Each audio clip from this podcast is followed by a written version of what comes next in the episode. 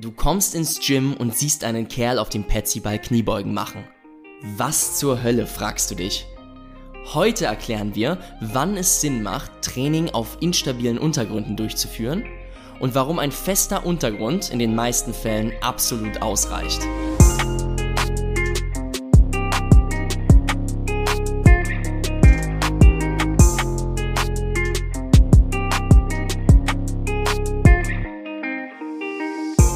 Leute, heute melde ich mich mal zuerst und zwar mit einer kleinen Entschuldigung. Leider habe ich vergessen, mein Mikrofon einzustöpseln beim Aufzeichnen des Podcastes und natürlich leidet jetzt die Audioqualität ein bisschen. Ich empfehle euch aber trotzdem, euch das ganze Ding durchzuhören, denn Silvan droppt einige Knowledge Bombs, die ihr nicht verpassen solltet. Und jetzt viel Spaß mit der Folge. Bis gleich. Und damit herzlich willkommen zu einer neuen Folge von Training ohne Limit. Mein Name ist Silvan Schlegel und ich sitze hier zusammen mit dem wunderbaren Hendrik Senf. Hendrik, was geht? Grüß dich, Silvan. Das war ja eine sehr motivierte Ansprache heute. Na klar. Ähm, ich habe Bock auf jeden Fall. Ja, ich auch. Ähm, lass uns locker flockig starten mit einer kurzen, ja, Anekdote, mit einer kurzen Vervollständigung einer Aussage. Ähm, okay. Und zwar, Hendrik. Ja. Eine kalte Dusche am Morgen ist für mich. Wie würdest du das vervollständigen? Eine kalte Dusche am Morgen ist für mich wie ähm, in den Tag zu starten mit etwas, worauf ich keine Lust habe, aber es trotzdem mache und mir damit so einen richtig guten Tag schon sicher. Weil die erste Sache, auf die ich keinen Bock hatte, die habe ich schon direkt am Anfang erledigt. Ist direkt abgefrühstückt. Die ist direkt abgefrühstückt. Mhm. Duschst du jeden Morgen kalt? Ja, tatsächlich schon. Auch im Winter, auch im, also im Sommer wahrscheinlich dann eher. Pass auf, wenn wir schon bei Anekdoten sind. Ähm, ich habe vor Januar, ich glaube Januar 2018 war das, da war ich im Urlaub mit einem guten Freund von mir und zwar waren wir auf Mallorca, aber es war verdammt kalt. Wir waren im Februar da, wir dachten, okay, da, da gibt es schon ein bisschen Sonne und äh, da war aber nichts. Also wir waren da, wir haben ein Trainingslager draus gemacht, das war trotzdem mega schön, ja. aber ähm, der, wir haben einen Freund besucht und der hatte einen Pool im Garten und der, der, der hatte eiskaltes Wasser. Also dieses Wasser war saukalt und wir sind dann morgens immer reingegangen und ähm, waren kurz drin. Der Kumpel, mit dem ich da war, das war Basti. Liebe Grüße, falls du den Podcast hörst. Ähm, der ist dann immer sofort rausgehuscht, aber ich habe mich, hab mir gesagt, okay, du ziehst es durch, ja. du atmest kurz, ja. äh, du atmest ganz ruhig, du bleibst hier drin, ziehst es, ja, bleibst einfach drin. Ähm, und im Nachgang hat sich daraus Folgendes entwickelt. Ich habe gesagt, pass auf, Basti, ich ziehe das jetzt jeden Tag durch und ich werde das auch die kommenden Wochen weiter durchziehen, nachdem wir ähm, aus dem Urlaub zurück sind. Ja. Gibt es irgendeine Sache, die du unbedingt jeden Tag machen möchtest, habe ich ihn damals gefragt. Und er meinte, ja, ich will keine Cola mehr trinken. Okay, also haben wir eine Wette abgeschlossen. Er durfte keine Cola trinken für 90 Tage und ich musste jeden Tag kalt duschen oder zumindest kalte Wasser für mindestens 30 Sekunden. Das war der okay, Deal. Okay. Und ähm, was hat sich daraus ergeben? Also erstmal, was war die Strafe? Wir haben gesagt, damit wir das auch durchziehen, wenn einer es nicht macht, muss er den anderen anrufen und ihm sagen, dass er es verbockt hat. Und der durfte ihm, der Partner durfte ihm dafür dann die Haare einmal komplett abrasieren. Ich hatte damals oh. noch lange Haare, wenn du dich erinnerst. Ja, ja, ja. Das heißt, ich dachte mir, nee, das bringst du jetzt auf jeden Fall nicht. Du lässt dir jetzt nicht einmal die Haare abrasieren. Hab das diese 90 Tage durchgezogen.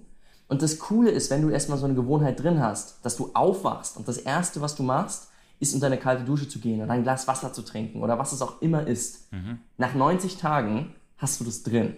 Ja, na klar. Das heißt, ab diesem Zeitpunkt war es furchtbar einfach für mich, weil ich jeden Morgen schon wusste, okay, und jetzt erstmal unter eine kalte Dusche. Habe ich ja. ja jeden Morgen gemacht. Ja. Und seitdem, jetzt haben wir 2020, habe ich das jeden fucking Tag durchgezogen. Sau nice, Alter. Nach dieser 90-Tage-Challenge hatte ich, glaube ich, pro Jahr vielleicht 15, 20 Tage, wo das mal nicht passiert ist. Aber ansonsten, ja, ich mache das nach wie vor jeden Morgen. Ja. Und wirklich einfach, um ein super gutes Gefühl zu haben. Hat Basti auch durchgezogen?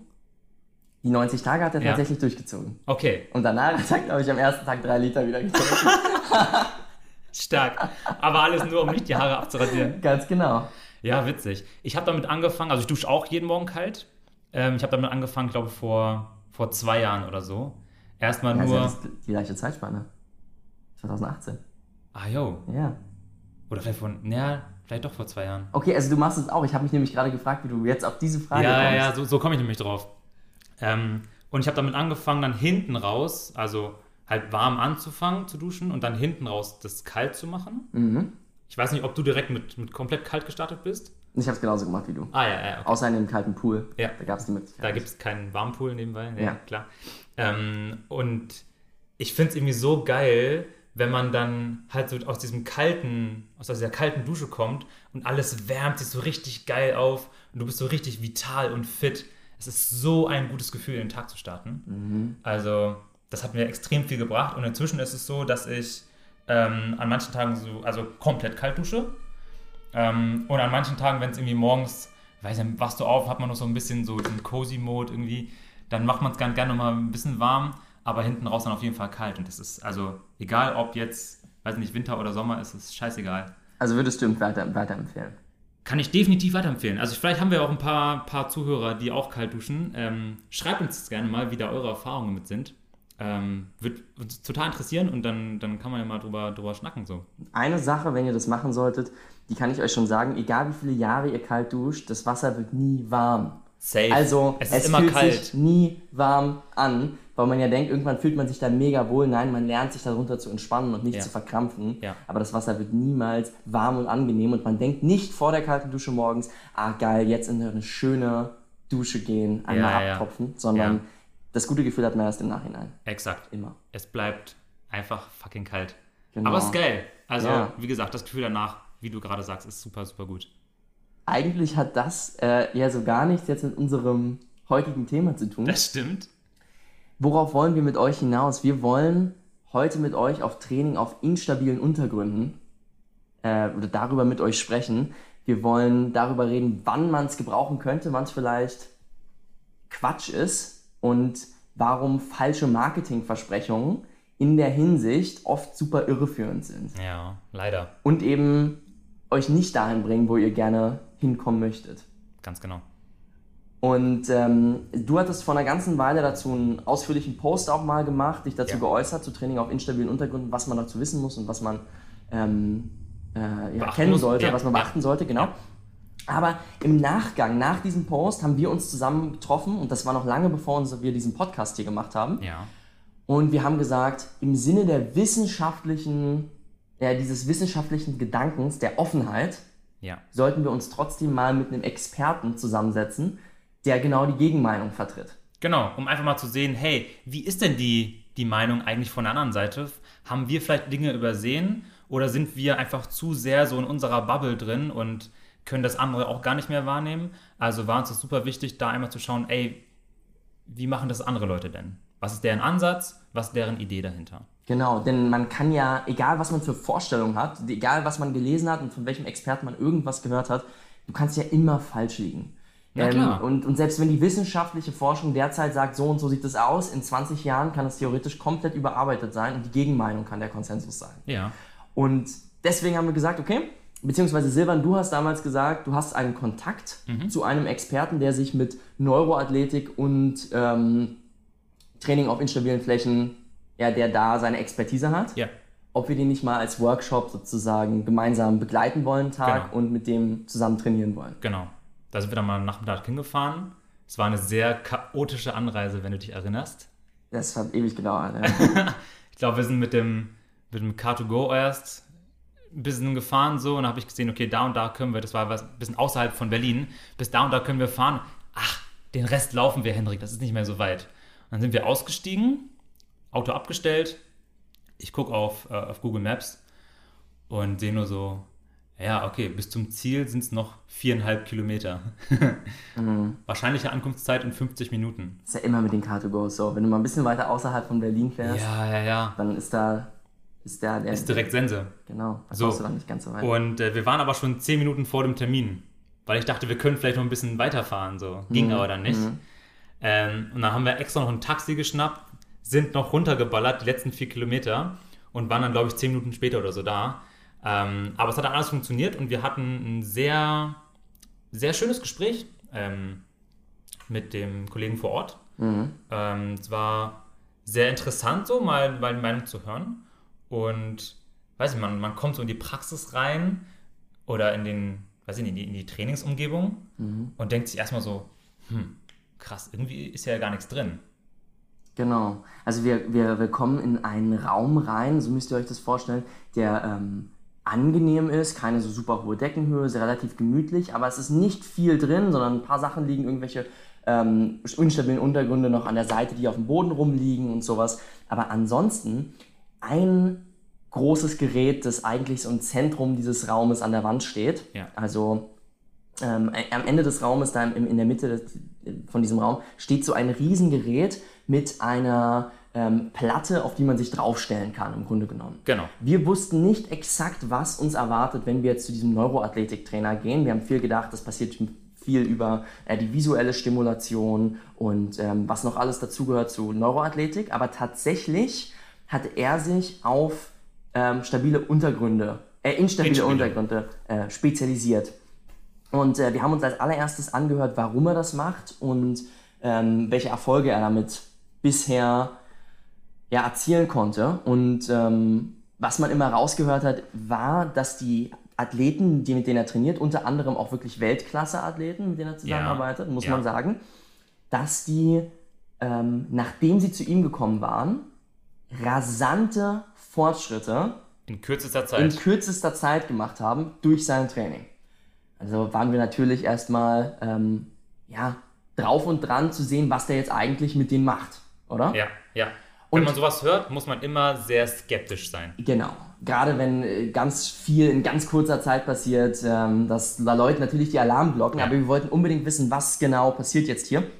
Und äh, haben uns da total drauf eingelassen, war wie gesagt ein sehr nettes Gespräch. Und wir sind dann auf diese Balanceplatte gestiegen. Und zwar konnte man diese Platte, wir dürfen jetzt nicht über den Markennamen reden, aber du konntest diese Platte ähm, an verschiedenen Seiten, es war wie mit so Gummibändern befestigt und je nachdem, wie viele Gummibänder du weggenommen hast von der Seite, desto instabiler wurde diese Platte, auf der du dich befandest. Genau.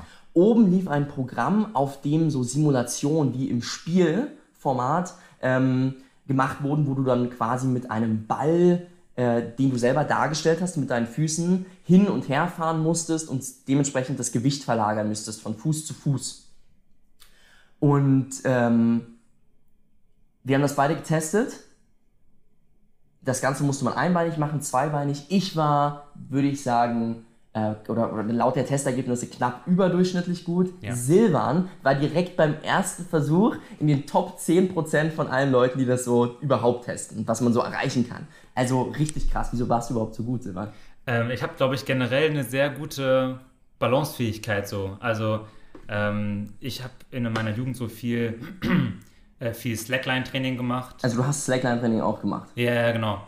Und habe da vielleicht einfach so die, die Fähigkeit schon, mich auf instabilen Flächen gut zu halten. Und es ist interessant, weil ja genau über dieses Thema ja der, der Podcast heute geht, was mir da vielleicht geholfen hat, ja, ähm, oder ob das Glück war, dass ich so gut da war.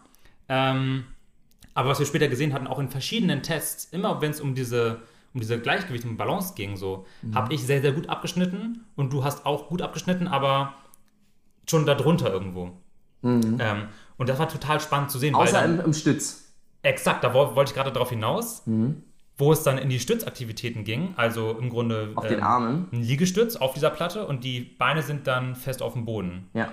Da war wiederum Hendrik deutlich besser als ich. Und ich hatte da richtig Schwierigkeiten zu arbeiten. Und was uns natürlich als, als Rückschluss das vermittelt hat, im Grunde genommen auch, was, was trainieren wir? Silvan mit seiner Slackline-Vorerfahrung, mit seinen äh, Balanceübungen, die er eben viel schon gemacht hat in seiner Vergangenheit, versus ähm, ich, der viel eben auf den Händen auch unterwegs ist und offensichtlich da eine bessere Rumpfansteuerung hat, um, um auszugleichen. Ne? Ja. Jetzt war es aber so, uns wurde vermittelt im Vorhinein halt bei diesem Gespräch, dass die Sportler bessere Abwurfgeschwindigkeiten erzeugen konnten mit dem Speer oder ähm, schnelle Reaktionsfähigkeit hatten, weil sie ja auf diesem Gerät eben viel immer ausgleichen mussten aufgrund dieses Programms, das da vorne angezeigt wurde. Ja. Und sie mussten ja darauf reagieren auf gewisse Art und Weise, auf diesem instabilen Untergrund. Und diese Verbesserung, über die wir gesprochen haben, die hat er uns dann auch mal schriftlich dargelegt und uns gezeigt, dass die Athleten sich innerhalb von wenigen Wochen ums Vierfache in diesen Tests auf der instabilen Platte verbessert hatten. Was erstmal völlig geisteskrank klingt. Also vierfache Verbesserung, wow, in, genial. in zehn Terminen oder so. Aber jetzt muss man dazu sagen, als wir rausgegangen sind später und ein gutes Gefühl hatten, weil es so viel Spaß gebracht hat alles. Es hat wirklich Spaß gemacht. Und dann 100 Meter gelaufen sind und wir uns beide angeguckt haben und gesagt haben, okay, das war genau der Grund, warum wir das gemacht haben. Nämlich um zu sehen, dass wenn du Training auf stabilen Untergründen machst, Instabil. instabilen Untergründen machst, du auch verdammt viel besser beim Training auf instabilen Untergründen machst, in kürzester Zeit. Ja. Aber die Frage, was das jetzt tatsächlich für ein Resultat bringt für das eigentliche Training, bleibt damit im Grunde genommen völlig offen. Exakt. Und ähm, ja, das war dann schon, schon witzig zu sehen, weil wir hatten halt eine, eine Vormeinung irgendwie, bevor wir reingegangen sind. Wir waren sehr offen, haben uns das angehört, geguckt, okay, wie ist die Meinung vom Experten, wie bringt er sein Konzept eben den Athleten bei, wie macht er Fortschritte mit seinen Athleten. Aber hinten raus wurden wir dann doch bestätigt in dem, was wir vorher schon dachten. Dass nämlich, wenn du auf instabilen Flächen trainierst, du auch nur besser wirst auf dieser instabilen Fläche. Und der Übertrag in deinen Sport, in die Spezifik, der fehlt. Ja? Hast du nämlich schon mal, wie viel machst du jetzt äh, in der Kniebeuge im 1HM? 215 Kilo mache ich immer. 215 Kilo. Hast du probiert, das schon mal auf dem Petsy-Ball oben drauf zu squatten? Das habe ich tatsächlich noch nicht versucht, auf dem Petsyball zu squatten. Ich habe mal aus Spaß versucht, ähm, für ein Foto, wenn man ganz weit in mein Instagram-Feed zurückgeht, dann sieht man das. Ich habe äh, mal versucht, auf dem Petsyball einfach nur drauf zu stehen und Kniebeugen drauf zu machen. Ah, hat's geklappt? Ähm, ich habe es tatsächlich geschafft, aber nur, wenn er nicht so, als er nicht so doll aufgepustet war. Okay, ja, wenn die sehr prall sind, ist schon echt hart. Genau. Ist echt hart. Also, um deine Frage zu beantworten, alles, was über 10 Kilo, 20, 30 Kilo hinausgehen würde, wäre völliger Blödsinn auf dem, auf dem Natürlich. Petsyball. Natürlich, völlig, völlig absurd. Also wenn ihr da draußen schon mal probiert habt, auf dem Petsyball zu stehen, hey, Respekt, das ist eine sehr krasse ähm, ja, Balancefähigkeit, die ihr dann da beweisen müsst, um oben drauf zu bleiben. Aber jetzt überlegt euch mal, dann noch 30 Kilo im Nacken und dann müsstet ihr damit noch Kniebeugen machen. Und Das- 30 Kilo ist ja noch bei weitem kein schweres Krafttraining. ne? Exakt, exakt. Wenn ihr 30 Kilo auf dem Boden bewältigt, ist das vielleicht euer Warm-up-Set oder so. Nicht mal. Ja, es ist fast die Langhantel. Ähm, aber warum ist es so viel schwieriger auf dem Petsyball? Weil ihr ja nämlich in allen Richtungen instabil seid. Euer System muss die ganze Zeit irgendwie versuchen, das auszugleichen, damit ihr nicht von oben runter fliegt. Und das Problem dabei ist, ähm, wir haben nämlich in der Folge, wo wir über das Bewegungslernen gesprochen haben, sind wir schon mal darauf eingegangen. Unser Gehirn versucht immer, die Umgebung zu, zu interpretieren.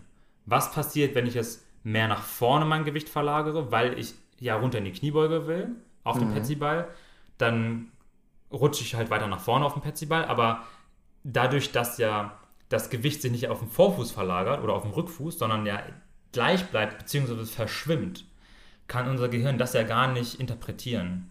Ja, und kann nicht die, äh, die, ja, die Funktion Petsyball im Grunde abspeichern, sondern es merkt nur, "Hör, irgendwie bin ich hier ganz, ganz in einer komischen Situation und versucht nur dagegen zu arbeiten. Deswegen ist es auch so extrem anspruchsvoll. Ähm, wenn du schon mal das auf einer, auf einer Slackline zum Beispiel, äh, zum Beispiel standest, Verdammt schwer. es ist verdammt schwer. Verdammt schwer. Ja. Genau. Und es wird auch relativ schnell anstrengend, so für die ganze Beinmuskulatur, Ja. weil du total fest machst. Du kriegst gar nicht hin, so dich, dich locker zu lassen und da irgendwie ein Gleichgewicht zu finden, sondern willst halt direkt probieren, überall Kraft zu geben, um irgendwie das ausgleichen zu können. Ja? Was man natürlich ja erstmal normalerweise auch so machen würde. Und da muss man dann sagen, um auf einer instabilen Fläche stehen zu können, braucht man auch ein gewisses Kraftpotenzial. Also jemand, der gar keine Kniebeuge kann, Der wird auf keinen Fall in der Lage sein, auf so einer, auf so einer Slackline zu stehen und das ausgleichen zu können. Ja, ja, definitiv. ganz genau so ist es. Daraus ist ja auch dieses Argument entstanden, wenn du in der Lage bist, auf instabilen Flächen dein Training durchzuführen, ist es deutlich funktionaler als auf festen Untergründen. Was hältst du von diesem Argument? Bullshit. Bullshit im Sinne der Definition. Funktionalität bezieht sich nämlich immer auf eine Person oder die Sache. Okay, es ist individuell. Es kommt darauf an. Ja, also für einen Bodybuilder ist ein Bizeps Curl zum Beispiel funktional. Okay, aber jetzt mit jemandem, der in seiner spezifischen Sportart auf sehr hohem Niveau. Also nehmen wir dich im CrossFit, ja. Wann hast du auf dem Competition Floor eine instabile Fläche? Vielleicht, wenn wir auf ein Stand-Up-Paddling-Board gehen und Ja. da 500 Meter mitfahren müssen und dabei fünf Kurven fahren. ne? Ja, ja, okay. Das wäre so das Anwendungsgebiet. Das kann vorkommen, aber es passiert sehr, sehr selten. Ja. Wie würdest du das jetzt trainieren? Ich Würdest würde du mich auf Stand-Up-Paddling-Board stellen und mit dem Stand-Up-Paddling-Board fahren. Richtig, du würdest nicht anfangen, auf dem Stand-Up-Board irgendwie noch Kniebeugen zu machen. Ja, oder was weiß ich da drauf zu machen. Also die, die Funktionalität bezieht sich dann immer spezifisch auf, ähm, auf die, ja, auf, die, die Sache, Aufgabe, auf ne? die Aufgabe. Ja. Ja. Genauso ist es nämlich auch mit Balancetraining. Balancetraining ist aufgabenspezifisch. Ja, wenn ich also anfange, mir zu überlegen, okay, als Athletiktrainer zum Beispiel, ja, was hat mein Athlet für Anforderungen in seiner Sportart? Ja, also zum Beispiel ein Crossfitter ist ja überwiegend auf stabilem Untergrund. Alle Lifts werden auf stabilem Untergrund gemacht. Ähm, an der Stange haben wir gar keinen Untergrund bei allen Gymnastic Movements. Also nicht bei allen, sorry, aber bei vielen, die an Ring und an der, an der Bar. Ähm, und auch viele andere Movements sind eher auf stabilem Untergrund. Korrekt. Genauso zum Beispiel ähm, ein Leichtathlet, ja, ein Sprinter, ein Sprinter. Warum meinst du wohl, startet ein Sprinter mit Spikes und aus einem Startblock, der so einen harten Winkel hat, dass wenn einer, der sich da, da reinstellt in den Startblock und dann zum ersten Mal daraus starten möchte, fast auf die Schnauze fliegt. Ja. Warum? Ganz klar, wenn der nicht daraus starten würde, na dann könnte der seine PS 0,0 zum Start auf die Bahn bringen. Gar nicht. Logischerweise, weil er ja viel, viel mehr Kraft erzeugen kann, als das, was die, oder als, als die Reibung ihm standhalten würde, Ja. die er jetzt auf, mit seinem Schuh ohne Spikes und ohne die Schieflage, Ja. ähm, ja, als das, was ihn da halten könnte. Genau. Der, der Power Output ist viel zu hoch. Viel zu hoch, um ihn mit normalem Schuhwerk oder ähm, ohne den Startblock auf die Bahn zu bringen. Was ja krass ist, weil wenn man sich so Videos von früher anschaut, wie die Sprinter damals gestartet sind, noch auf Aschebahnen Ja, und ohne Startblock, sondern nur aus dem Tiefstart. Und die sind ja trotzdem bis an die 10 Sekunden gelaufen. absolut super schnell, aber die mussten natürlich beim Start dementsprechend etwas sich ausbremsen, Ja. um und, und später dann super schnell werden, Ja. weil sie eben am Anfang nicht so ja. explosiv Wobei, rauskommen wobei ich konnten, muss ne? sagen, die hatten, glaube ich, schon immer Spikes. Ah ja, siehst du. Die hatten schon immer Spikes, die waren dann so, so, so das macht 6 ja auch- cm Nägel. Nein, übertrieben. Aber die waren schon richtig lang, um sich halt auch in dieser Aschebahn äh, einen guten Halt bieten zu können. Weil genau so ist es ja, wir brauchen eine stabile Fläche, um maximalen Power Output zu, zu generieren. Ja, wir werden nicht anfangen, 215 Kilo auf dem Petsyball zu machen. Das funktioniert nicht. Wir brauchen eine stabile Fläche, um, ähm, um da maximal belasten zu können. An der Stelle ist es vielleicht auch nochmal gut zu sagen, also Funktionalität ist aufgabenspezifisch, das heißt für die eine Person ist es seine oder die Sportart, die er betreibt und die Aufgaben, die er eben dort in dieser Sportart hat, was beim CrossFit breit ist, aber beim Sprinten ganz konkret weiß man, was die Aufgabe ist und wie man sich jetzt eben darauf hin trainieren muss. Bei jemandem, der vielleicht gar keine äh, spezifische Sportart hat, ist funktional dann das, was ihm im Alltag passiert oder was eben die Sachen sind, auf die er Lust hat, in seiner Freizeit zu machen. Eben die Natürlich. Aufgaben, die er sonst so ausübt. Dementsprechend, was kann man sagen? Man kann sagen, Krafttraining, Maximalkrafttraining, wie du es eben mit der Kniebeuge beschrieben hast, oder auch Hypertrophietraining mit Übungen, die balance limitiert sind, Ja. ist keine gute Idee. Denn alles, was ihr trainiert, ist die Balance. Weil den Rest haltet ihr komplett zurück. Ist das falsch? Nein, wenn die Balance eure Zielstellung ist, ist das absolut in Ordnung, absolut legitim. Natürlich. Go for Aber it. Kraft- und Hypertrophietraining auf instabilen Flächen macht einfach keinen Sinn der Hypertrophie und der Kraft wegen.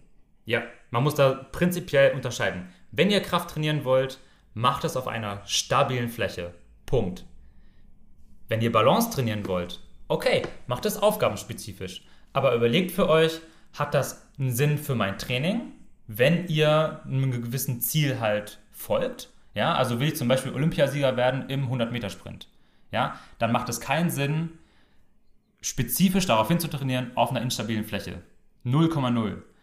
Wenn mein Ziel ist, hey, ich will auf einer Slackline stehen können, ich will vielleicht irgendwie von Petsyball zu Petsyball springen können, oder ich bin Beachvolleyballer auf hohem Niveau ähm, oder Ski-Alpin-Athlet, Abfahrt. Mhm. Ja, bei diesen beiden Sportarten macht es in der Tat Sinn, auch instabile Flächen ins Training mit zu integrieren, weil genau diese Anforderungen nämlich in der spezifischen Sportart nachher auch kommen. Ähm, vielleicht können wir das nochmal raussuchen in einem Video von so einem, ich glaube, norwegischen Ski-Alpin-Athlet.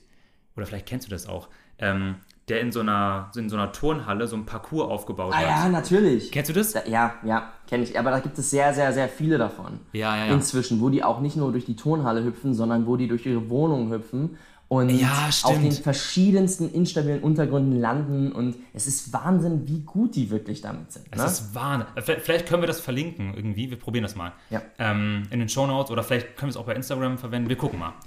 Aber gönnt euch dieses Video, weil es ist, es ist wirklich krank. Wovon die eben springen, also von Petsyball zu Petsyball, von Petsyball auf eine Black Roll, die irgendwie quer auf dem Boden liegt, dann wieder mit Salto auf den nächsten Petsyball, also ganz dubios, was die da drauf haben. Und wenn man sich anschaut, wie die dann nachher die Strecke runterfahren, dann wird einem klar, ach so, ah, okay, das brauchen die ja auch. Ja, also in diesen beiden Sportarten macht das Sinn. Und wenn ihr in der Freizeit Bock habt, sowas zu machen, hey, go for it. Ja, ich mache das ja auch. Das macht auch super viel Spaß auf einer Slackline. Äh, ich habe da Bock drauf, aber ich werde da nicht besser in der Kniebeuge zum Beispiel. Und das darf ich auch meinen Kunden oder das darf ich auch als, als Trainer meinen Kunden nicht suggerieren. Wenn ich anfange, auf instabilen Untergründen zu trainieren, dann trainiere ich halt genau das. Also wenn ihr lernt, auf dem Petsyball zu stehen und dort Kniebeugen zu machen, könnt ihr auf dem Petsyball stehen und Kniebeugen machen und nichts anderes. Der Übertrag ist nicht möglich auf dann die Sportart, außer in den beiden Sportarten, die ich gerade beschrieben habe. Und gleichzeitig kann man dazu sagen, dass auch auf der Slackline stehen und darüber laufen können, vielleicht ein Aspekt von Fitness ist, den es auch gut wäre zu haben. Oder wenn man darauf Lust hat, das im Repertoire zu haben, dann macht es vielleicht wirklich Sinn, so wie du eben in der Stelle einen Aspekt von Fitness hast, den ich nicht habe, weil ich nicht über die Slackline laufen kann. Ja. Aber solange es nicht im CrossFit vorkommt, in meiner Wettkampfsportart, mache ich das Ganze nur zum Spaß, wenn überhaupt, weil sonst genau. macht es eigentlich nicht so wahnsinnig viel Sinn. Genau, oder mal Wakeboarden zu gehen oder so. Natürlich, absolut. Wer äh, sagt dann nein, wenn er am Sonntag mal Wakeboarden gehen kann mit Freunden, weil es macht einfach total viel Spaß Sicher. und da eine gewisse Balance zu haben, ist auch super gut. Sicher. Jetzt wäre für mich die Frage nochmal, ähm, du hast die Studienlage damals auch angeguckt zu Training auf instabilen Untergründen versus Übertragung auf den Sport. Du hast es eigentlich gerade eben schon mal zusammengefasst. Gibt es da überhaupt irgendwelche Korrelationen? Positive? Ja. Ähm, man hat Studien gemacht, wir können die auch, wir verlinken euch die. Äh, wir wurden nämlich gefragt, ob wir alle Studien einmal äh, in die Shownotes auch packen können. Äh, gehen wir gerne darauf ein. Wir werden die alle unten reinpacken, damit ihr euch die auch nochmal anschauen könnt. Ähm, müssen wir gucken, ob die, ob die free und open sind. Ähm, aber wir versuchen das irgendwie hinzudeichseln. Ähm, es gibt keine Korrelation. Gar keine. Eventuell eine, einen ganz kleinen Beitrag. Man hat eine Studie gemacht von, äh, von Handballern. Mhm. Äh, ich glaube sogar Damen, also Handballerinnen. Ähm, hat die über sechs bis acht Wochen in so ein ähm, äh, Training halt mit eingebunden. Die Kontrollgruppe ohne instabile Flächen, die zu untersuchende Gruppe auf instabilen Flächen. Und man hat einen gewissen positiven Effekt erkannt. Ja? Aber nicht so signifikant. Also, die haben dann, glaube ich, der Test war nachher irgendwie Einbeinstandkontrolle und beim, beim Sprung, glaube ich, wie viel die nach innen abweichen. Mhm. Ja? Aber nicht so signifikant, dass man gesagt hätte, okay, wir investieren diese sechs bis acht Wochen auf instabilem Training, weil das muss man sich nachher auch als, als Coach fragen. Ja? ja. Investiere ich diese mehr Zeit an Training auf so einer Rüttelplatte, die, wo ich dann diese Spiele drauf mache und versuche, äh, möglichst die Balance halten zu können, investiere ich diese Mehrzeit mit meinem Athleten zusammen oder investiere ich die in die Grundlagen, in seine Schwächen vielleicht um die auszugleichen und insgesamt seine, ähm, seine, seine Athletikspezifik mhm. besser zu machen und damit die letzten 2-3% zu holen. Da müssen wir uns dann nachher doch fragen, weil wenn es zu, zu Olympia geht, haben sowieso alle ein sehr, sehr gleiches Level, weil sonst wären sie nicht da. Okay? Jemand, der eine Olympia-Quali schafft, ist Weltspitze. Aber es kommt nachher für den Sprung aufs Podium darauf an, habe ich diese 2-3% mehr als mein Konkurrent oder habe ich sie nicht? Und da muss ich mich dann fragen, okay, macht eben genau das diesen Unterschied aus? Training auf instabilen Flächen? Meiner Meinung nach und auch der Studienlage, auf die ich mich da beziehe, wie gesagt, in den Show Notes verlinkt, ähm, der Meinung nach nicht. Mhm. Also das, was man in der Wirtschaft als Opportunity Cost bezeichnen würde. Du investierst deine Zeit auf etwas, was einen po positiven Effekt haben könnte, aber rein theoretisch hättest du möglicherweise die Zeit oder es kostet dich in dem Fall Zeit, die du auf andere Sachen investieren könntest, die vielleicht sinnvoller wären. Ja. ja? Also es ist nicht zu verteufeln, sondern es gibt Sachen, die vielleicht in der gleichen Zeit einfach mehr Sinn machen. Ja, ganz genau. Wann, Silvan, macht es aber Sinn, Training auf instabilen Untergründen oder Balancetraining zu machen? Und wir gehen jetzt mal weg von dem Spaßfaktor. Ja, ja. Ähm, pass auf. Es gibt eine sehr, sehr geile Phase, wo ich selber auch in der Praxis instabile Untergründe einsetze. Ja, ich verteufel das nicht. Es gibt eine, eine Situation, nämlich in einer sehr akuten Phase nach einer Operation. Zum Beispiel am Kniegelenk, Sprunggelenk, Hüftgelenk auch, ja. Also vor allem untere Extremität. Mhm. Weil ich dann nämlich in der Lage bin, mit relativ wenig Belastung trotzdem Kraft trainieren zu können. Weil jemand, der jetzt ähm, ein Kreuzband operiert bekommen hat oder am Meniskus oder ich weiß nicht, irgendwie ähm, am, am Sprunggelenk irgendwas operiert wurde oder so, was auch immer, der ist vielleicht noch nicht in der Lage, bevor die Wundheilung erstmal abgeschlossen ist, vernünftig in die Kniebeuge zu gehen. Okay? Mhm. Und dann kann ich ein, ein, ein Balance Pad oder was auch immer nutzen, die die Fläche instabil machen, um mit ihm trotzdem Kraft zu trainieren. Weil, das haben wir vorhin schon gemeint, wir brauchen ja ein gewisses Kraftpotenzial, um uns auf dieser Fläche halten zu können. Ja, also im Grunde trickse ich damit das ein bisschen aus und bin in der Lage, schon früher in einer anderen Form Kraft zu trainieren, als jetzt das klassische Krafttraining, was ja dann sowieso kommt äh, nach Abschluss der Wundheilung, in Form von, für die untere Extremität ist zum Beispiel, in Form von Kniebeuge ähm, oder Ausfallschritten zum Beispiel fürs äh, Kreuzband.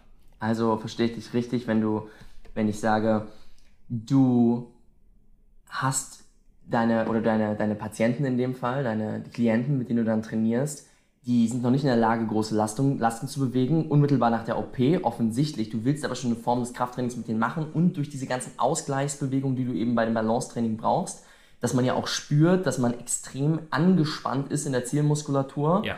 Ähm, dadurch willst du einen gewissen Effekt haben des Krafttrainings, bevor eigentlich Lasten bewegt werden können. Ja, ganz genau, ganz genau. Oder ich mache mir, wenn auch schwere Kniebeugen noch nicht gehen, mache ich es mir einfacher, dass ich dann zum Beispiel einseitige, einseitige Kniebeugen mache. Also ähm, Bulgarian Split Squats oder ja, generell Ausfallschritte. die Lasten deutlich geringer noch sind, genau. aber du die Muskulatur zumindest schon mal trainieren kannst. Genau.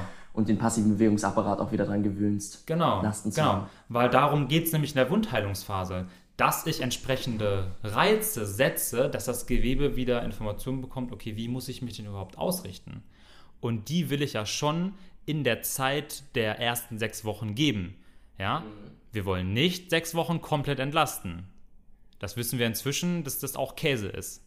Ähm, sondern auch mit dem Kreuzband können wir innerhalb von, von sechs Wochen schon wieder die Skills erlernen. Also ich sage mal zum Beispiel eine Kniebeuge oder auch das normale Gehen. Und dafür brauchen wir eben Kraft. Ja, ohne Kraft funktioniert das nicht. Mhm. Du erinnerst dich an unsere, äh, unsere Folge mit ja, Kraft zuerst. Kraft zuerst, absolut. Äh, in dem Zusammenhang eigentlich auch ein guter Punkt für jeden, der jetzt zuhört, als Takeaway nochmal. Wenn ihr eine Verletzung habt, das Falscheste, was ihr machen könnt, ist gar nichts zu machen ja. und zu warten, bis alles vorbei ist. Es gibt bestimmt Fälle, oder es gibt natürlich Fälle, in denen das das Sinnvollste sogar mal ist. Klar, wenn es ganz schlimm ist. Aber ansonsten, sobald ihr euch wieder bewegen könnt, ist es das Sinnvollste, was ihr machen könnt, auch wieder eine leichte Form des Krafttrainings und Ja, so weiter safe. äh, zu beginnen. Funktionsschulen. Hast du schon mal über Okklusionstraining gelesen? Erzähl nur, mal, nur mal so am Rande. Das ist vielleicht, wenn wir mal eine Folge über Hypertrophie und Muskelwachstum machen, vielleicht sollten Ja. wir dann über Okklusionstraining auch mal sprechen. Ähm, also das Abbinden der Ah, Zielmuskulatur, ja, ja, okay. dass jetzt weniger Blutfluss Ja. hineinkommt, Ja, sieht erstmal, oder wenn man da jemanden im Fitnessstudio sieht, der das macht, ich glaube, es wird auch zu 95% falsch verwendet, äh, sieht das völlig bescheuert aus, weil die meisten Leute haben im Kopf, ich will jetzt einfach äh, dick meine Adern aufpumpen, größeren Pump haben, mehr Blut in, in den Gefäßen, was auch immer. Ähm, worum es eigentlich geht, ist, was man festgestellt hat, ist, dass du einen Hypertrophie-Reiz setzen kannst, wenn du deine Zielmuskulatur abbindest. Also wenn du wirklich jetzt, sagen wir mal, unterhalb der Schulter abbindest Ja. und anschließend den Arm trainierst, kannst du ähm, einen Hypertrophie-Reiz setzen, okay. obwohl du nur Lasten verwendest von 30 bis 40 Prozent deiner Maximalkraft. Also deutlich geringer. Normalerweise reden wir im Hypertrophie-Bereich, ja, du solltest so 70 bis 85 Prozent deiner Maximalkraft überwiegend verwenden. Ja. Mit Okklusionstraining brauchst du deutlich weniger. Heißt es jetzt, du solltest überwiegend so trainieren? Natürlich nicht. Aber was man machen könnte, zum Beispiel, wenn man eine Verletzung hat, die aber zulässt, mit geringen Lasten zu trainieren, wäre Okklusionstraining rein theoretisch auch eine Möglichkeit, mit deutlich geringerer Last einen Hypertrophie-Reiz zu setzen und eben keine Sicher. Muskulatur zu verlieren. Sicher. Aber das ist natürlich jetzt sehr off-topic, nur mal zum Anschneiden. Vielleicht können wir da mal irgendwann in einer Hypertrophie-Folge drauf eingehen. Ja, klingt doch sehr gut. Also wäre doch ein geiler Übertrag dann äh, in die Folge, in die Zukunft. Ja. Ähm, vielleicht nochmal eine kleine, simple Anekdote, um zu verdeutlichen, wie wichtig stabile Flächen sind. Ja, dass man das einfach nochmal so präsent hat. ja, bitte. Meine kleine Cousine, die ist zwölf. So. Und ich lasse die jetzt gegen dich äh, im Seilziehen antreten. Heißt das so? Seilziehen? Ein Tauziehen. Ah, im Tauziehen, danke. Im Tauziehen. Ich lasse die gegen dich im Man sieht, Tauziehen. du machst das nicht oft. Ich lasse sie gegen dich im Tauziehen antreten. Ja. Okay? Okay. So, wenn ihr das jetzt Hört sich beide. unfair an, auf jeden Fall. Hört sich total unfair an. Wenn ihr das jetzt beide auf einer stabilen Fläche macht, wer gewinnt? Wahrscheinlich nicht deine Cousine. Wahrscheinlich nicht meine Cousine. Ja? Also ist jetzt sehr unwahrscheinlich. Mhm. Okay? Außer sie hat äh, den Zaubertrank von Obelix. So. Andere Sache, aber naja. Wenn wir die Situation jetzt verändern, ja, Mhm. dass meine Cousine an Land steht, auf festem Boden, hinter einem Stein, wo sie sich richtig schön einhaken kann, Mhm. okay, und sich nach hinten fallen lassen kann und richtig Gewicht auf das Tau bringen kann. Ja? Mhm. Maximaler Power Output. Ja. So. Und du probierst das Gleiche, den maximalen Out äh, Power Output zu generieren, aber auf einem gefrorenen See und du hast ähm, so Bowling-Schuhe an. Ja. Ja? Ja. Ah, Ganz andere Situation. Wer gewinnt jetzt? Ich glaube, dann würde ich wahrscheinlich keine Chance haben gegen deine Cousine in dem Fall. Wahrscheinlich nicht. Weil du, sobald du ja irgendwie Ja, sobald du versuchst auszugleichen in irgendeiner Art und Weise. liegst auf der Schnauze. Genau. Ja. Und sie zieht dich an Land. Okay? Weil sie hat da nämlich Ja, den entsprechenden Power Output, den sie generieren kann. Also, so wichtig sind stabile Untergründe für Krafttraining. Ja? Also macht nicht den Fehler, da was zu verwechseln und dann Dinge zusammenzumischen, die einfach gar keinen Sinn machen. muss ich genau angucken, was ist die Zielstellung und wie bereitet man das Training dann dafür vor. Und alles andere kann nach wie vor Spaßtraining sein, Spaß mit Freunden haben, weil das eine schließt das andere einfach überhaupt nicht aus. Na klar. Ich glaube, das ist ein mega Ende, um jetzt hier den Cut zu setzen für diesen Ja. Podcast. Ja. Haben wir noch eine kurze Zusammenfassung nochmal vornweg? Ja, also Balancetraining ist immer aufgabenspezifisch. Okay? Es kommt also auf eure Sportspezifik drauf an, wenn ihr dieses Training mit in euer Programm übernehmen wollt. Andernfalls, ja, macht ihr das for fun und wenn ihr Balance trainieren wollt, trainiert ihr auch nur Balancetraining. Im Gegensatz dazu, wenn ihr Kraft trainieren wollt, macht es auf stabilem Untergrund, wie wir gerade gesehen haben, dass ihr maximalen Power Output generieren könnt Punkt. Und der einzige andere Anwendungsbereich ist postoperativ oder eben nach einer akuten Verletzung, wo es Sinn machen kann, mit Balancetraining spezifisch, um dieses Problem zu beseitigen oder trotzdem eine gewisse Form von Krafttraining äh, zu haben. Auf dem stabilen Untergrund. Genau, da macht es dann Sinn. Ja. Und in diesem Sinne verabschieden wir euch und sagen bis zur nächsten Woche. Hat Spaß gemacht. Vielen Dank fürs Zuhören. Ganz genau. Und ich hoffe, ihr schaltet nächste Woche wieder ein. Bis bald. Bis dahin, macht's gut. Leute, wenn euch diese Folge gefallen hat, dann erzählt euren Freunden davon, verlinkt uns in eurer Instagram Story und schreibt uns euer Feedback dazu. Abonniert uns auf den Social Media Kanälen, hört uns bei Spotify oder Apple Podcast. Und jetzt wünschen wir euch noch eine schöne Woche und wir sehen uns beim nächsten Mal. Macht's gut. Bis dahin.